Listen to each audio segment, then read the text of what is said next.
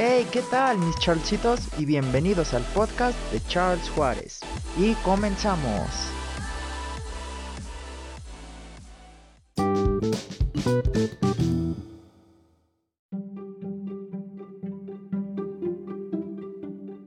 El día de hoy invité a un nuevo amigo que es muy experto en el tema de momentos en física y vamos a conversar un poco acerca de ese tema.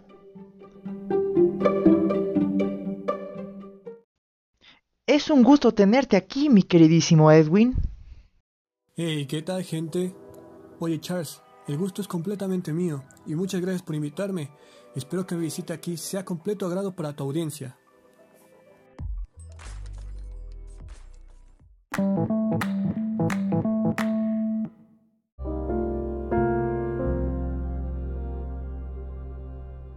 Bueno, Edwin, me gustaría dialogar contigo acerca de los momentos, pero no de los momentos que quieres pasar con ella, sino de los momentos en física, que por lo general un momento es una magnitud vectorial que mide la capacidad que posee una fuerza para alterar la velocidad de giro de un cuerpo.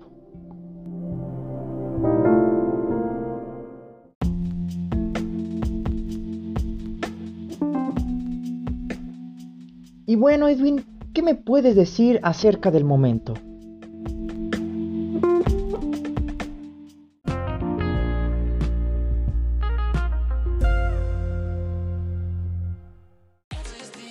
Ok, Charles, mira, el momento de una fuerza, que también se le llama torque, es la capacidad de dicha fuerza para producir un giro o rotación alrededor de un punto.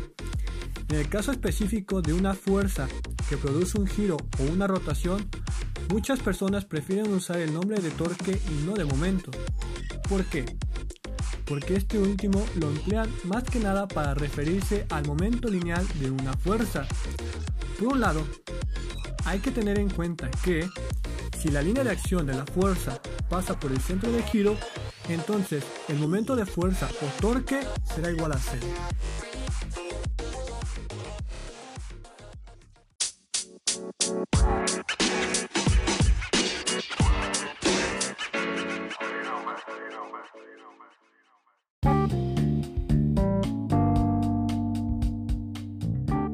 Ok, pero también hay que recordar dos puntos importantes. Y es que si la fuerza genera un giro antihorario, entonces se usa el signo positivo, o sea que el momento se hace positivo. Pero si la fuerza genera un giro al sentido de las manecillas del reloj, o sea un giro horario, entonces el momento se hace negativo.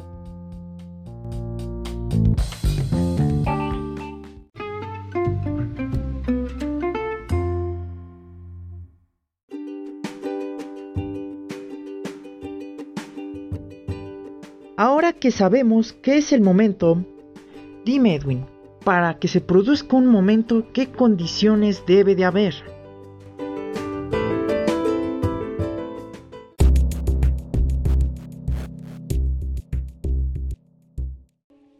Bueno, en primer lugar, para que se pueda producir un momento, tanto la fuerza como la dirección al punto de aplicación deben ser perpendiculares para que el momento intente un desplazamiento de giro o rotación sobre el objeto que vendría siendo el punto de aplicación.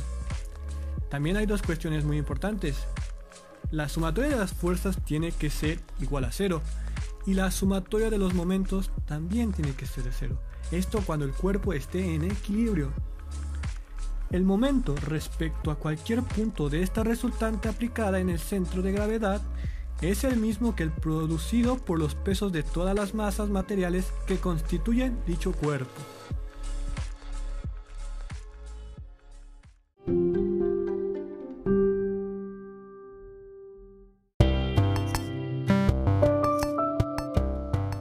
Muy bien Edwin, me gusta mucho la información que nos estás brindando. Ya que también quiero añadir algo muy importante y son las ecuaciones que llegamos a utilizar para calcular el momento.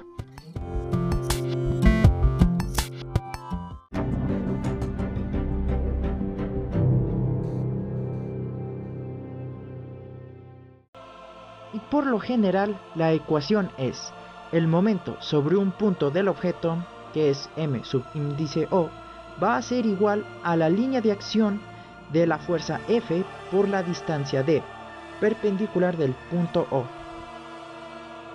donde la fuerza se mide en newtons y la distancia en metros.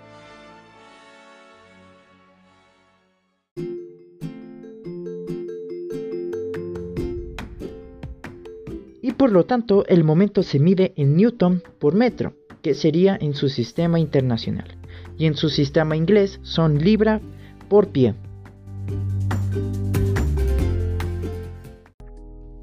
Ahora, ¿qué pasa si la fuerza que se le aplica sobre la distancia a un punto O no está del todo perpendicular? Digamos que la fuerza que se aplica al punto está a unos 30 grados sobre una distancia horizontal. Entonces lo que tenemos que hacer es descomponer la fuerza de tal forma que sea perpendicular a la distancia. En este caso, la fuerza la descomponemos en el eje Y para que la fuerza quede vertical y así estén perpendiculares tanto la fuerza como la distancia. Por lo tanto, la ecuación quedaría de la siguiente manera. El momento sobre el punto O va a ser igual al seno del ángulo alfa por la fuerza por la distancia. Y cuando se quiera descomponer la fuerza sobre el eje X a una distancia vertical aplicado a un punto del objeto, sería el momento sobre el punto O va a ser igual al coseno del ángulo alfa por la fuerza y por la distancia.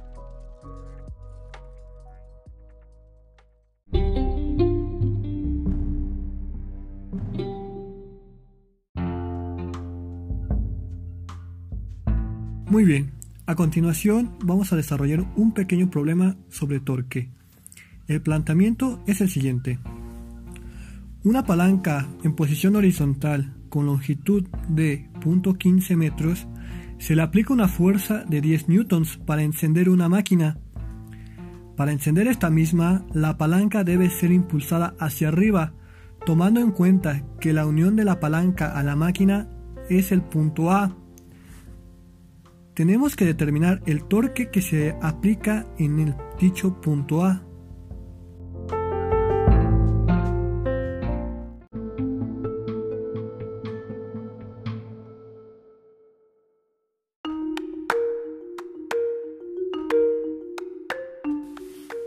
Primero que nada hay que identificar nuestros datos.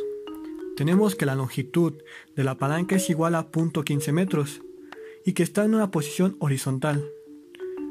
Una fuerza de 10 newtons la cual está siendo aplicada a la palanca para encender la máquina. El problema menciona que para encender la máquina la palanca debe ser llevada hacia arriba, por lo tanto nuestra fuerza irá hacia arriba. A causa de esto, nuestra distancia con respecto a nuestra fuerza serán perpendiculares. Esto nos permitirá entonces aplicar la fórmula directa para torque o momento, la cual es la siguiente. Momento en el punto A será igual a más menos fuerza por distancia. Pero antes de comenzar a sustituir valores, tenemos que ver qué sentido tendrá nuestro torque. Recordemos que para saber esto tenemos que saber si la fuerza está yendo en sentido horario o antihorario con respecto a las manecillas del reloj. La fuerza va a ir hacia arriba, entonces este es un sentido antihorario, por lo tanto nuestro torque tendrá un signo positivo. Continuamos ya sustituyendo nuestros valores, entonces momento en el punto A o torque en el punto A será igual a más 10 newtons por 15 metros. Y como resultado tendremos que el torque o momento en el punto A será igual a 1.5 newtons por metro.